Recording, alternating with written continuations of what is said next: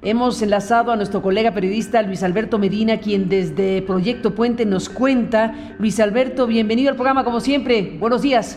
Buenos días, Carmen. Te saludo con mucho gusto. Bueno, y como siempre, mi solidaridad, mi solidaridad eh, también, eh, Carmen, y un fuerte abrazo para ti y a todos. Gracias, Luis Alberto. En medio de este eh, contexto. Carmen, un comando armado de aproximadamente 40 integrantes asesinó a dos personas y, la libertad de cinco más la madrugada del pasado miércoles en Caborca, confirmado por las autoridades estatales de la Mesa de Seguridad. Los convoys burlaron el cuartel de la Guardia Nacional, el retén del ejército y operativos estatales que rodean Caborca y toda la zona, sin que nadie, Carmen, los detuviera, pese a la vigilancia permanente que hay en el lugar, como lo confirmó la misma Secretaría de Seguridad de Sonora. Lo que ocurrió, atacaron dos casas con armas de fuego, quebraron vidrios de varios departamentos, quitaron celulares a transeúntes, eh, eh, por ejemplo, privaron de la libertad a jóvenes, entre ellos Sebastián Manríquez, hijo de un periodista quien ya está con su familia. También otras dos personas que han regresado, están ahorita dos personas eh, desaparecidas. Hace una semana, Carmen fue asesinado también con el mismo modus operandi, el jefe de la policía de tránsito del municipio y su pareja en su domicilio. También un comando armado entró a Caborca y rafagueó la casa del policía donde se encontraba con la pareja y nada se sabe de por qué ocurrió y qué está detrás. Además, Carmen era uno de los mejores policías de la ciudad.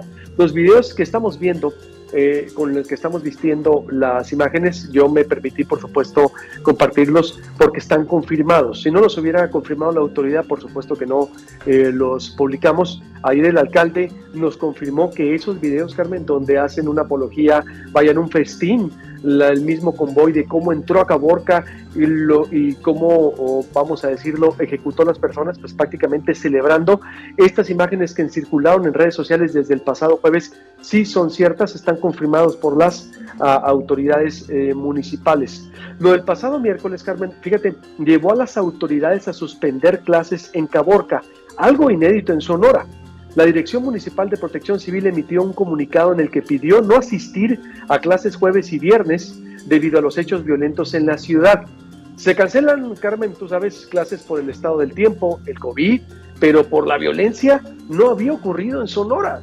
Es decir, ayer eh, en realidad nos eh, sorprendimos, en lo particular te puedo decir, estamos sorprendidos porque no había ocurrido así. El mismo alcalde Abraham Mier reconoció públicamente y ayer también en los micrófonos de Proyecto Puente que la policía municipal estaba rebasada y no puede hacer nada frente a la fuerza de la delincuencia organizada en convoys e incluso Carmen pidió a la población no salir de sus casas de las 10 de la noche a las 5 de la mañana.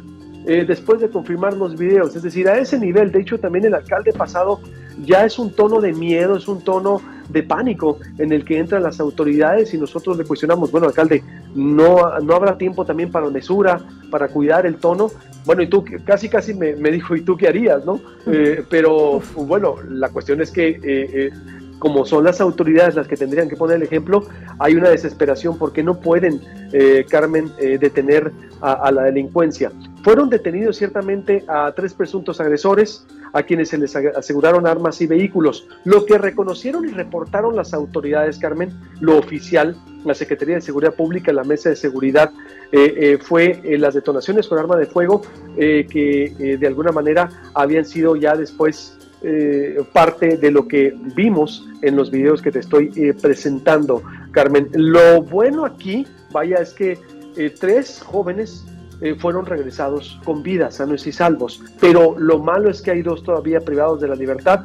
Hay dos personas que fueron también asesinadas, Carmen, pero ¿cómo entraron? Por ejemplo, dos jóvenes, ambos de 23 años, que trabajaban como empleados en un restaurantes y puestos de comida, por ejemplo, informaron los padres de familia, confirmaron, estaban dormidos en su casa, entraron por ellos, Carmen, el, convoy y se los llevaron. Es decir, eh, eh, imagínate eh, cómo estaban los padres de familia, cómo estaban la, la población. Hay, indignación, Carmen, en Caborca, porque dicen eh, testimonios de periodistas y pobladores que hemos eh, recopilado en Proyecto Puente. Hay angustia y rabia por los hechos del pasado 16 de febrero. La población está indignada porque hay bases militares, Carmen, hay eh, vigilancia permanente y no detuvieron a los convoys. que como viste en los videos, te reitero que están eh, confirmados, por eso es que lo estamos eh, publicando, porque hay confirmación oficial.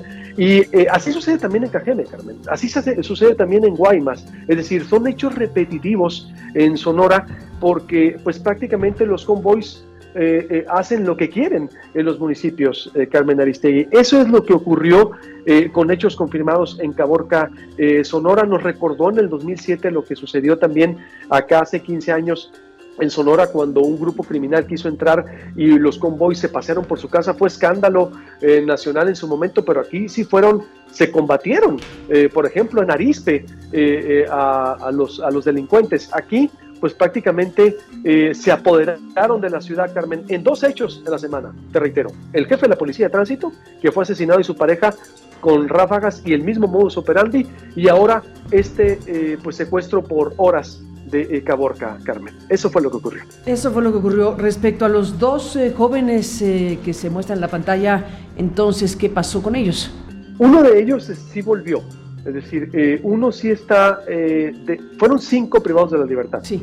Y uno de ellos sí regresó con vida, bueno, tres más bien, ¿no? Es decir, todavía hay dos que no reporta la autoridad y por seguridad también, es decir, eh, no los damos a conocer. Pero lo más importante es que eran algunos meseros, Carmen, por ejemplo, eran, estaban dormidos, es decir, como sabemos, ¿no? O los daños colaterales, como se dice, o, civiles, eh, vaya, pero todavía no está claro, eh, Carmen, qué es lo que está detrás o, quiénes son a los que se llevaron y, y, no más tres y uno el hijo del periodista son los que volvieron.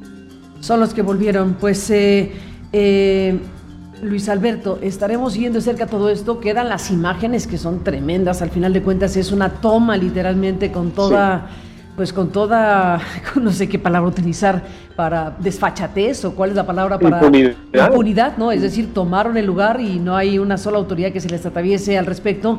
A lo mejor nos podrían decir si lo, si hubiéramos intervenido se desata una masacre o ve tú a saber qué es la respuesta. Es o lo que te dice o te sugiere el alcalde, ¿qué harías tú?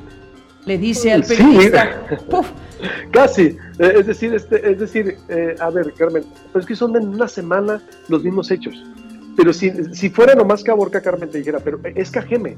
Es, ayer también llegaron, por ejemplo, no sé si viste el video que circuló a nivel nacional de un asalto en Cajeme, por ejemplo, donde detuvo la autoridad, hay que decirlo, la autoridad es decir, eh, eh, fiscal eh, detuvo a dos jóvenes entre 13 y 16 años que fueron los responsables de este, ah, de, no, de, un homicidio de una pareja, por ejemplo. Son jóvenes, Carmen, los que están actuando.